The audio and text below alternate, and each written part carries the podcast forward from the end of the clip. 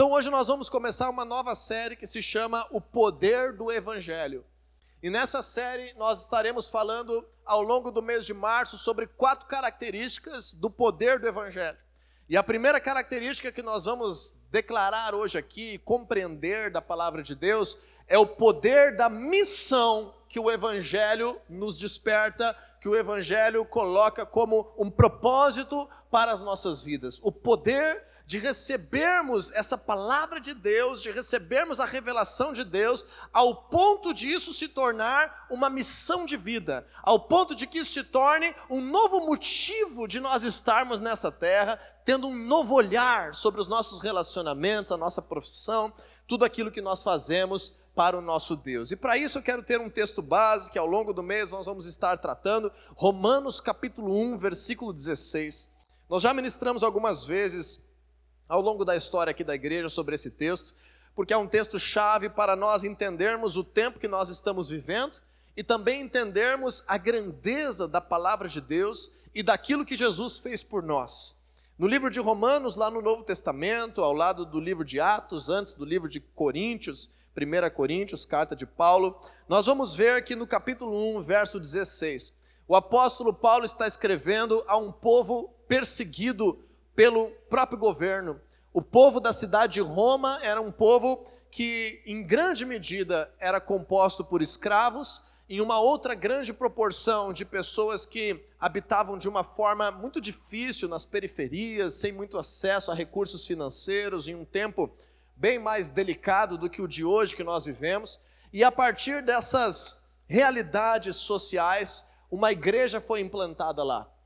E junto com todo esse ambiente de perseguição, com todo esse ambiente de tirania, em que alguns imperadores se levantavam e acabavam tantas vezes se levantando contra também todo aquele que se declarasse cristão, como nós temos visto essa semana na China, não sei se você teve acesso a essa notícia, de que na China, inclusive os cultos online estão proibidos e qualquer forma de arrecadação de recursos financeiros para que as igrejas avancem está proibida pelo governo. Existe uma perseguição muito acirrada em algumas partes do mundo, até hoje, ao cristianismo. E é nesse contexto que o apóstolo Paulo escreve, e nós deveríamos ficar, inclusive, envergonhados de podermos nos encaixar nesse texto, que diz assim: Não me envergonho do evangelho, porque é o poder de Deus para a salvação de todo aquele que crê primeiro do judeu e depois do grego. Essa parte final nós não vamos nos ater hoje sobre a sequência em que Deus se revelou à humanidade, primeiro ao povo judeu e depois ao resto do mundo, e podemos encaixar esse restante do mundo conhecido que a Bíblia foi escrita como esse povo grego. Então esse não é o tema central dessa noite, mas nós vamos olhar essa primeira parte que o apóstolo Paulo escreveu sobre a realidade, a verdade, o princípio existencial de um cristão que nós não podemos deixar que a vergonha tome o lugar do poder e do projeto de Deus para as nossas vidas. Que a vergonha tire o chamado de Deus para as nossas vidas, que a vergonha faça com que nós venhamos ver que alguém está sofrendo e perecendo e não nos permitirmos proclamar algo que nós temos a oferecer e que pode de verdade mudar a vida dessas pessoas. O apóstolo Paulo está escrevendo para um povo que Muitas vezes enfrentava essa pressão de se envergonhar do Evangelho, porque poderia ser assassinado se declarasse ser cristão, poderia ser de fato espancado, castigado, chicoteado pelo fato de ser cristão, excluído da sociedade, excluído de relações profissionais e comerciais, pelo simples fato de declarar Jesus como seu Senhor. Tristemente, nós podemos ainda colocar esse texto no século 21 na nossa nação com toda a liberdade religiosa, em um tempo em que as pessoas não têm vergonha de dizer que servem às trevas, que são consagradas a entidades, que fazem pactos de sangue, que matam animais nas esquinas, que fazem rituais em direção às coisas sobrenaturais, muitos de nós ainda convivemos com esse dilema de termos uma vergonha do Evangelho, da presença de Deus, do pertencimento ao reino de Deus. Então, para começarmos essa série, toda a semana, no mês de março, nós vamos estar balizando cada aspecto do poder do Evangelho em primeiro lugar, de trazer uma palavra de coragem, uma palavra de ousadia, uma palavra de estímulo, para que todos nós venhamos entender que nós carregamos vida, nós carregamos salvação. Você e eu somos portadores da presença de Deus. Diga assim comigo: eu carrego a presença de Deus. Declare: eu carrego vida, milagres, restauração você carrega algo de Deus dentro de você, que o Espírito Santo muitas vezes quer te impelir, quer te usar, quer ter a tua vida e a minha vida como disponíveis para que outras pessoas possam ser alcançadas para Cristo, assim como alguém foi usado por Deus para te trazer até este lugar. Assim como alguém foi usado por Deus para liberar algo novo sobre a tua vida. Nesse sentimento de encorajamento, nós precisamos entender que o evangelho, então, de acordo com Romanos 1,16, ele é definido aqui como o resumo do poder de Deus liberado sobre a humanidade. Romanos 1,16 diz: Eu não me vergonho do evangelho, já entendemos esse aspecto. Mas depois explica sobre o evangelho, porque é o poder de Deus para a salvação de todo aquele que crer. Então a grandeza do evangelho deve estar explícita dentro de nós. Quando eu falo a palavra evangelho, eu não quero que você imagine o povo evangélico, uma igreja evangélica ou uma palavra estranha para você, mas talvez você tenha alguma tradução mais contemporânea da Bíblia em que a palavra evangelho várias vezes aparece como a expressão boas novas. Várias vezes nos evangelhos, algumas traduções da Bíblia já traduzem esse termo evangelho, que é um pouco em desuso na nossa sociedade, como boas novas. E eu preciso te dizer hoje que o evangelho é uma notícia extraordinária.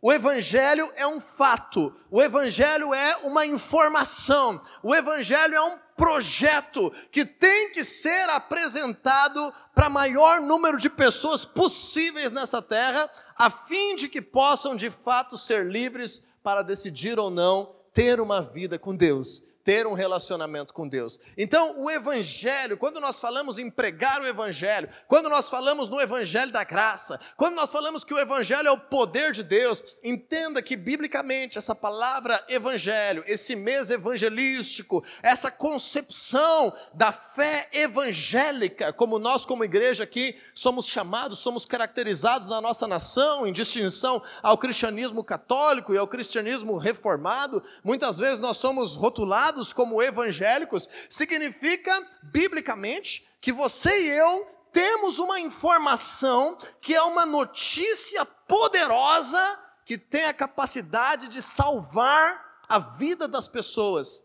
E o Senhor nos encarrega de não nos envergonharmos dessa notícia, dessa informação, desse conhecimento sobre Deus, desse poder que habita em nós, mas proclamarmos o Evangelho. E é nesse sentido que o evangelho se torna uma missão. É nesse sentido que o evangelho se torna um projeto de vida, um propósito existencial.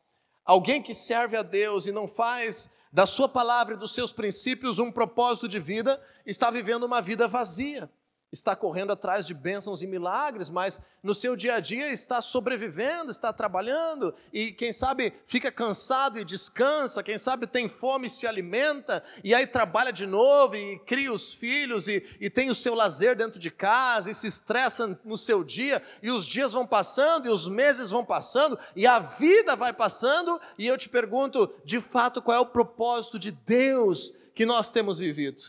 Como falamos semana passada, Deus tem chamados personalizados para a vida de cada um de nós. Deus tem projetos específicos para cada um de nós. O projeto de Deus para a minha vida, ele é personalizado, é diferente do projeto de Deus para a tua vida. Mas existem algumas coisas que Deus tem projetado para todos aqueles que nele creem.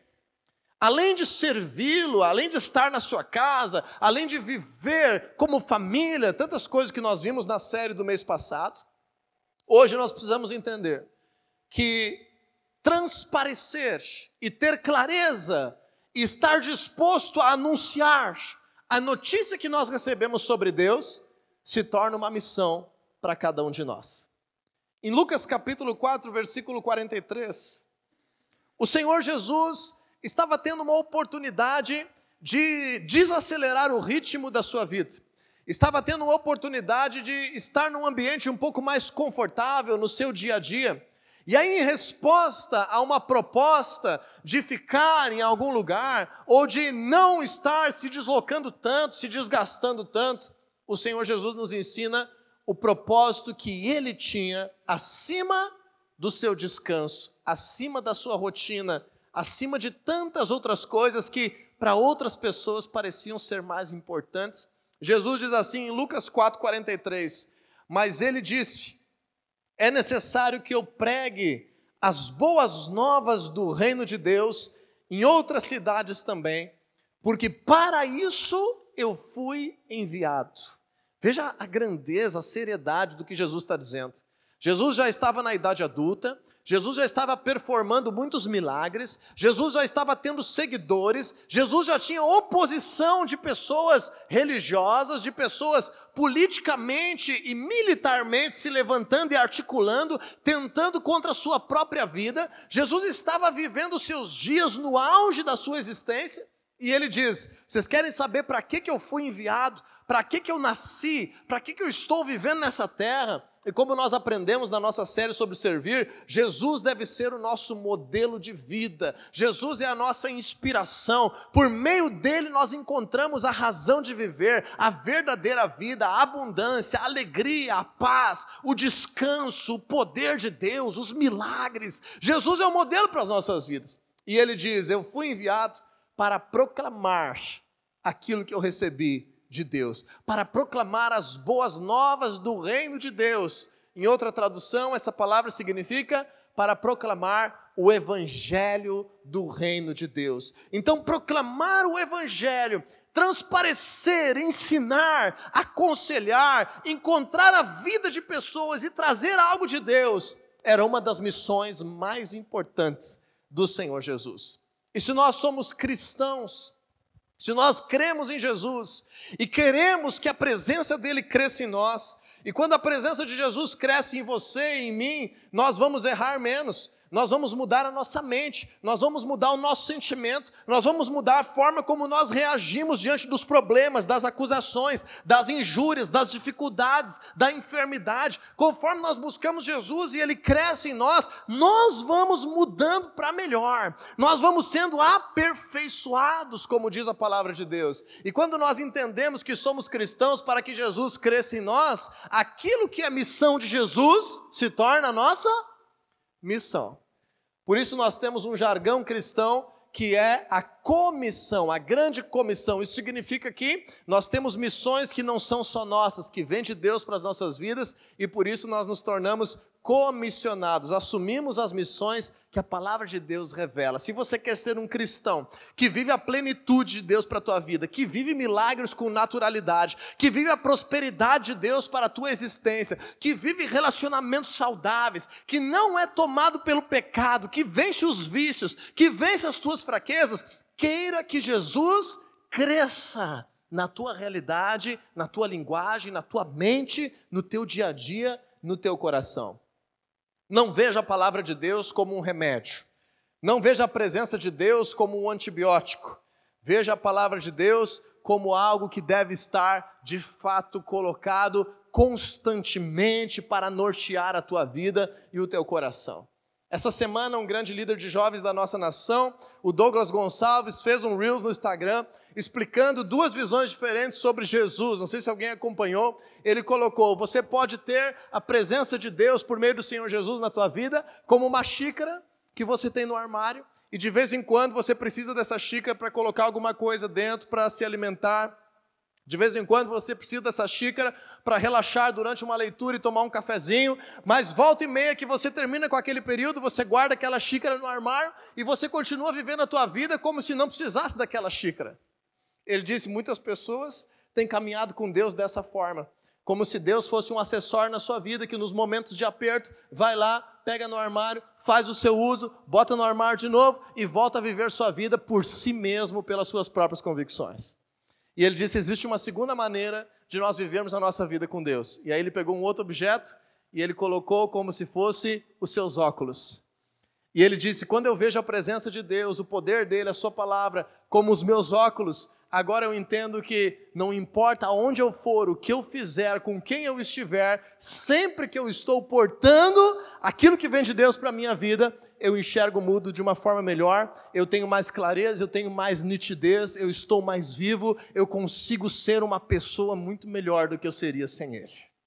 Então, quando nós aprendemos isso e temos em Jesus a nossa inspiração, o Evangelho, a notícia sobre Deus, aquilo que nós carregamos dele, se torna uma missão que você e eu precisamos compartilhar. Então agora eu quero focar essa palavra de hoje, da missão, como a primeira face do poder do Evangelho, em um texto bíblico que nós vamos ficar a noite inteira nesse texto, que é em Marcos capítulo 16, versículo 15. Se você trouxe a tua Bíblia, pode abrir, se você tem no teu telefone, ou quiser acompanhar no telão em Marcos capítulo 16, versículo 15 e 16. Esse será o nosso texto central para entender a missão que vem por meio do poder do Evangelho. O Evangelho carrega uma missão que ao mesmo tempo é poderosa e simples. Diga assim comigo: a missão do Evangelho é muito poderosa e muito simples. Então a gente às vezes complica a vida com Deus de uma forma desnecessária. A missão do Evangelho é muito poderosa e muito simples, porque nós não precisamos ter algo de nós, de poder, de salvação, de solução, nós não precisamos ter algo que flua da nossa perfeição para estarmos conectados à missão da palavra de Deus. Nós simplesmente precisamos declarar, anunciar, compartilhar, transparecer aquilo que vem de Deus para as nossas vidas. Então, quando nós entendemos isso, vamos ler Marcos 16, 15, que diz assim a palavra de Deus: Vão pelo mundo todo e preguem o evangelho a todas as pessoas. É isso que o Senhor Jesus nos convoca nessa noite, e essa é a palavra-chave para a família da fé no mês de março. Vão pelo mundo todo e preguem o evangelho a quem, gente? A todas as pessoas. Então agora nós precisamos entender, nesse aspecto, qual é a missão aqui nesse texto? Qual é o contexto que nos ensina a missão que Jesus nos deixa? Pregar o Evangelho. A nossa missão é anunciar o Evangelho. A nossa missão é ter clareza de o que eu já recebi de Deus, o que eu conheço sobre Deus, o que eu tenho já de fato experimentado sobre Deus e que eu posso compartilhar aos outros. O Senhor Jesus, ele tem uma expressão que o apóstolo Paulo recapitulou na Bíblia, que ele disse e nos ensina que no reino de Deus existe um princípio, que há muito maior alegria, há muito mais sucesso, há muito maior felicidade em dar do que em receber. É muito mais feliz aquele que dá no reino de Deus, aquele que oferece algo, aquele que compartilha algo, do que aquele que recebe algo. Mas a nossa cultura no nosso mundo nos ensina o contrário. Os reinos deste mundo pregam o contrário. Pregam que é muito melhor eu receber alguma coisa do que eu dar. Então as igrejas evangélicas estão cheias de pessoas que estão dispostas 100%. Quem quer receber um milagre de Deus sobre a sua vida? Eu quero. Quem quer receber prosperidade de Deus sobre a sua vida? Eu quero. Quem quer cura de Deus sobre a sua vida? Eu quero. Quem quer o seu casamento restaurado? Eu, eu quero. E o seu futuro abençoado? Eu quero. Quem quer doar tudo isso para outras pessoas? Porque nós estamos com cultura do mundo. Dentro do reino de Deus, estamos deixando de viver uma grandeza muito maior daquilo que Deus tem preparado para nós. Quando nós aprendemos esse princípio, nós começamos a nos preocuparmos, preocuparmos em cada novo dia, como eu posso abençoar a vida de alguém, como eu posso ajudar alguém a, a se chegar mais perto de Deus, como eu posso servir a Deus nesse meu dia de trabalho? Como eu posso servir a Deus por meio do meu convívio em família? Como eu posso fazer para poder transparecer, transmitir, ensinar, proclamar, trazer salvação do Senhor sobre a vida de alguém. Faz esse compromisso comigo. Se você, durante o mês de março, fizer o compromisso de se preocupar mais em oferecer aquilo que vem de Deus, do que em de fato receber coisas de Deus para a sua vida, e você piorar a sua situação de vida, eu prometo que você não precisa mais pregar o Evangelho para nenhuma pessoa até o final da sua vida. Se você acreditar nessa palavra e fizer de coração e se determinar em fazer algo pelo reino de Deus, pelos propósitos, pela vontade dele, e der errado, e você não receber algo novo de Deus, você não tiver mais alegria, mais vida, mais satisfação, mais paz, os teus problemas pessoais não diminuírem de tamanho, eu tenho certeza e te garanto que você não precisa mais evangelizar, não precisa mais proclamar a palavra de Deus. Porque eu sei, eu tenho convicção absoluta que pela palavra de Deus, quando nós nos dispomos a servir o Senhor, trazendo vida e salvação por meio de nós, permitindo que Ele nos use na nossa pequenez, na nossa individualidade, naquilo que é a nossa simplicidade, aquele problema que tínhamos em casa que parecia desse tamanho, fica assim.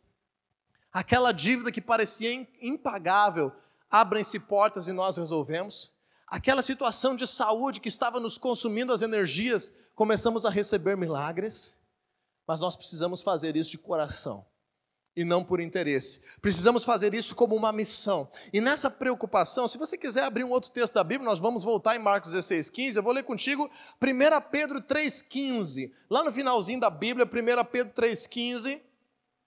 Quando você e eu assumimos essa missão e temos essa preocupação, Veja se essa palavra não vai fazer sentido para a tua vida hoje. 1 Pedro 3,15. Veja se essa palavra está fazendo já sentido para a tua semana que passou agora. E se ela não estiver fazendo sentido, decida que ela faça sentido a partir de hoje na tua realidade, para que você esteja capacitado para oferecer aquilo que Deus tem te dado para qualquer um que precisar ao teu redor. Diz assim a palavra de Deus na Segunda frase do versículo 15: Estejam sempre preparados para responder a qualquer pessoa que pedir a razão da esperança que há em vocês.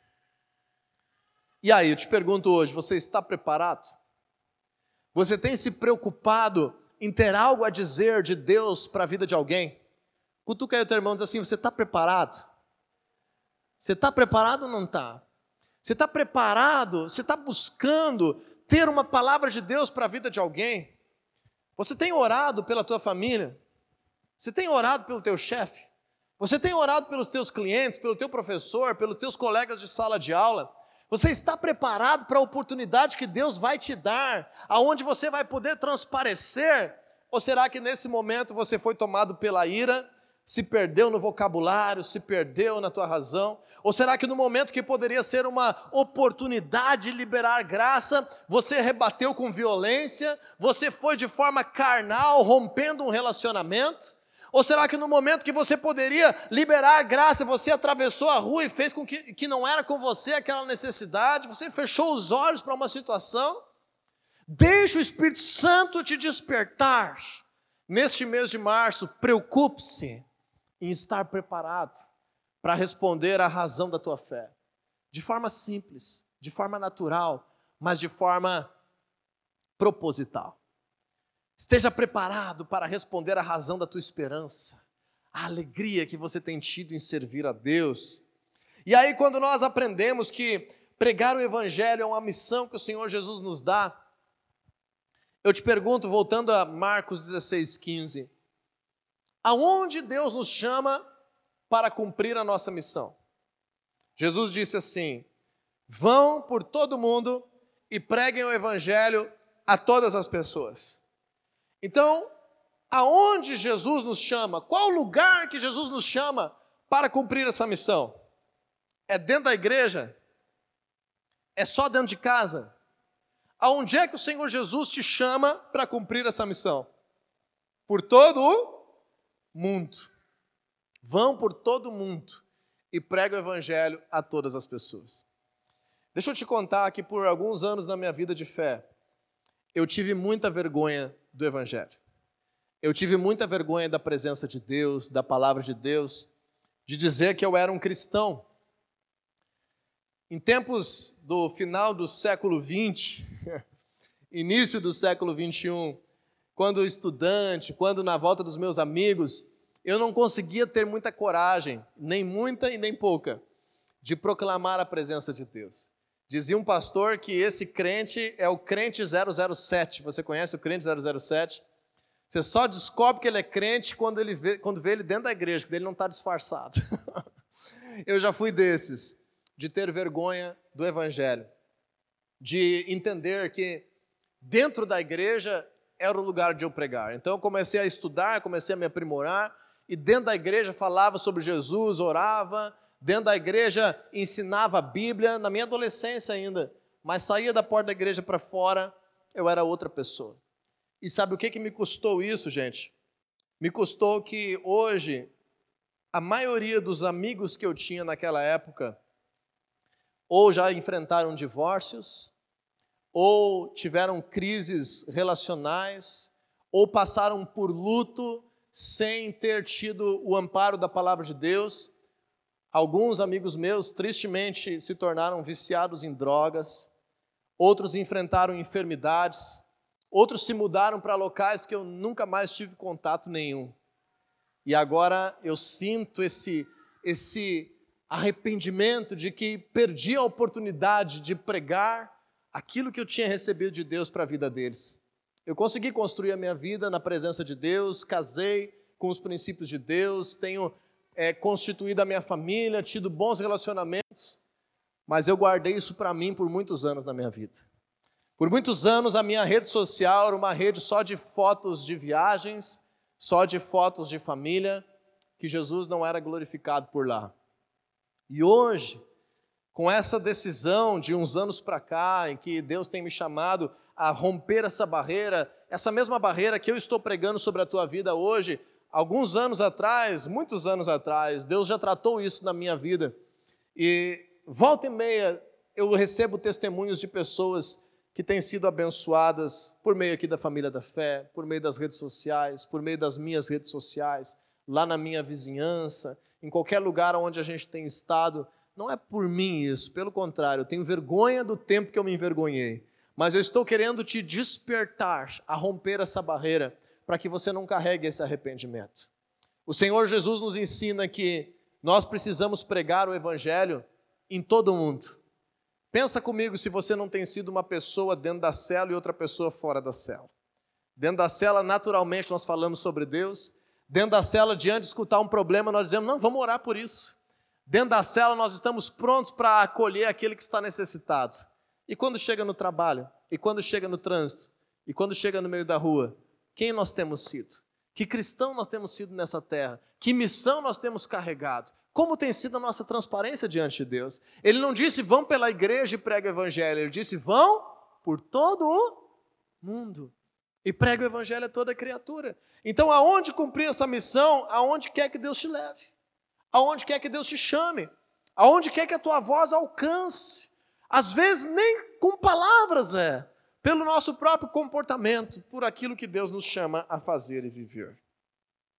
Talvez hoje você está nos visitando aqui e ainda não tem muitas experiências de Deus para compartilhar, então eu espero que nessa noite você possa olhar para o lado e ver pessoas que possam te inspirar a crescer, ver nesse lugar aqui uma oportunidade de você ser equipado, treinado, capacitado para resolver, em primeiro lugar, aquilo que está quebrado na tua vida, aquilo que está faltando, aquilo que está doente no teu coração, na tua realidade, na tua existência, para depois abraçar essa missão. Mas hoje, no grupo da nossa igreja, eu pedi que todos estivessem conectados, ou presencialmente ou online, porque aqueles que já têm tido uma vida com Jesus precisam ser despertados para o Evangelho ser a sua missão. E aí eu te pergunto, em terceiro lugar, em Marcos 16, 15, para quem Jesus dá essa missão? Às vezes nós pensamos que apenas algumas pessoas carregam essa missão. E se você ler o contexto de Marcos capítulo 16, você vai ver que essa expressão inicial do versículo, e disse-lhes, está se referindo aos discípulos que Jesus encontrou após ressuscitar. Então, quem é que carrega a missão de proclamar aquilo que tem recebido de Deus, de mudar esse mundo, de transformar pessoas, de ser, quem sabe, uma gota de esperança onde tem andado por esse mundo afora? Aqueles que são discípulos de Cristo. E quem são os discípulos de Cristo? É uma parte da igreja? Não. Em Atos capítulo 11, versículo 26, se não me engano, diz a palavra de Deus que os discípulos foram chamados de cristãos. Então, todo cristão é um discípulo. Diga assim comigo: todo cristão é um discípulo.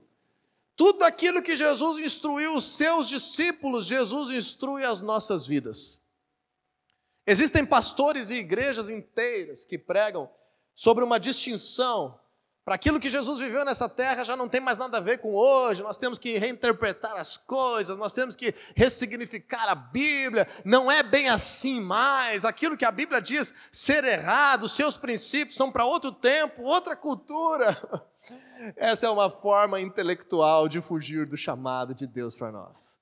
Nós precisamos assumir que se somos cristãos, somos discípulos, e se somos discípulos, Jesus diz para mim e para você: vão por todo mundo e pregue o evangelho a toda criatura. E para nós finalizarmos essa ministração de hoje, primeira parte de quatro da série do poder do evangelho, vamos ler o versículo 16, que diz assim: Marcos 16, 16. Quem crer e for batizado será salvo, mas quem não crer será condenado. E aí eu te pergunto hoje, qual a urgência dessa missão? Qual a relevância, a pressa, qual a urgência dessa missão? Ao longo dos anos eu presenciei muitas pessoas que priorizaram muitos projetos de vida antes de se preocuparem em transbordar o amor e a palavra de Deus onde quer que estivessem. E nós vemos que Jesus ele ele nos dá um senso de urgência nessa missão. Ele diz: quem crer, quem tiver uma aliança pública, quem me reconhecer, quem pertencer ao corpo, essa pessoa pode dizer: Eu sou salvo por Jesus. A morte pode vir, que a segunda morte não vai ter poder sobre a minha vida. Você sabia disso? Esse é o tema da semana que vem. Nós vamos falar sobre vida na semana que vem. Aqueles que recebem o poder do Evangelho não vão passar pela segunda morte. Aqueles que não recebem que, ou que não querem crer no poder do Evangelho, a Bíblia declara que vão passar por uma segunda morte. O que, que isso significa? Que a maioria de nós aqui, se Jesus não voltar enquanto estivermos vivos, passaremos por uma morte física. Nós passaremos por uma situação de morte. Então eu te pergunto: quantos dias falta para a tua morte? Quantos dias falta para a minha morte? Alguém de nós pode afirmar? Quantas semanas, quantos dias, quantos anos, quantas décadas ou quantas horas falte para a nossa morte? A palavra de Deus diz que, por mais que nós venhamos nos preocupar, nenhum de nós pode acrescentar nada à nossa existência. Ou seja, a nossa morte ela é limitada por aquilo que a nossa existência alcançar. Porém, como eu disse esses dias, muitos de nós podemos diminuir o tempo da nossa existência. Nós não podemos aumentar, mas podemos diminuir. E por não entender isso, muitos cristãos não cuidaram da sua saúde, não cuidaram da sua alimentação, se arriscaram de forma indevida e acabaram antecipando o tempo da sua morte, mas nenhum de nós consegue acrescentar nada. Mas a questão não é a nossa morte, porque se você é um cristão convicto, a morte não é um problema para você.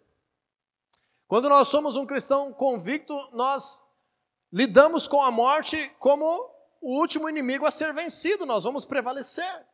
Estaremos eternamente com o Senhor, e a Bíblia fala que na, na eternidade nós teremos muito tempo, nós, nós não teremos mais essa perspectiva de morte, nós não teremos mais uma vida que é ameaçada pelas trevas, nós, nós não lidaremos mais com as nossas falhas, com as nossas transgressões, com o nosso temperamento carnal, muitas vezes, vai ser uma existência infinitamente melhor do que a que temos hoje. Então, o apóstolo Paulo chegava ao ponto de desejar a eternidade. Logicamente que ele não aparentemente não tinha família, e quando nós temos família, nós provamos uma partezinha da eternidade, porque queremos estar o maior tempo possível com aqueles que nós amamos, então temos uma perspectiva um pouquinho diferente sobre a nossa própria morte. Mas eu estou filosofando um pouquinho aqui para te dizer que o que realmente importa para aqueles que conhecem a Cristo não é a sua morte, é a morte daqueles que Deus colocou ao nosso redor, que pode acontecer sem que eles tenham conhecido a Sua palavra. Então, quando nós temos essa urgência, nós aprendemos o que Jesus está dizendo. Ele diz: quem crer e for batizado será salvo, mas quem não crer será condenado. E é isso que a palavra de Deus explica como sendo a segunda morte, em que todos nós um dia estaremos diante do Senhor e aqueles que não tiveram a sua vida renovada por Jesus terão que ser julgados por cada palavra, por cada pensamento, por cada atitude que tiveram. E a palavra de Deus declara que nenhum de nós consegue sozinho salvar a si mesmo. Então, aqueles que não creem em Jesus, segundo Jesus está afirmando, experimentarão a segunda morte. Não terão acesso à eternidade. E Jesus nos explica isso naquela parábola do rico e do Lázaro. Você já leu aquela parábola na Bíblia, no livro de Lucas, do Lázaro, que era um mendigo que ficava na porta de um homem rico e o homem rico que os dois faleceram. E aí, aos dois falecerem, um deles tinha recebido salvação da parte de Deus, que era aquele que era mendigo enquanto estava em vida.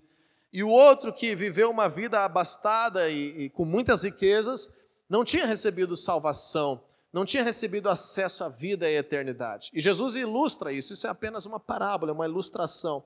E diz que aquele homem estava numa condição de sofrimento e ele pedia para que pudesse ser refrigerado, ele queria se arrepender, ele queria lutar para agora estar naquele mesmo lugar que Lázaro estava e não naquele lugar onde ele estava de fato experimentando sofrimento e uma segunda morte.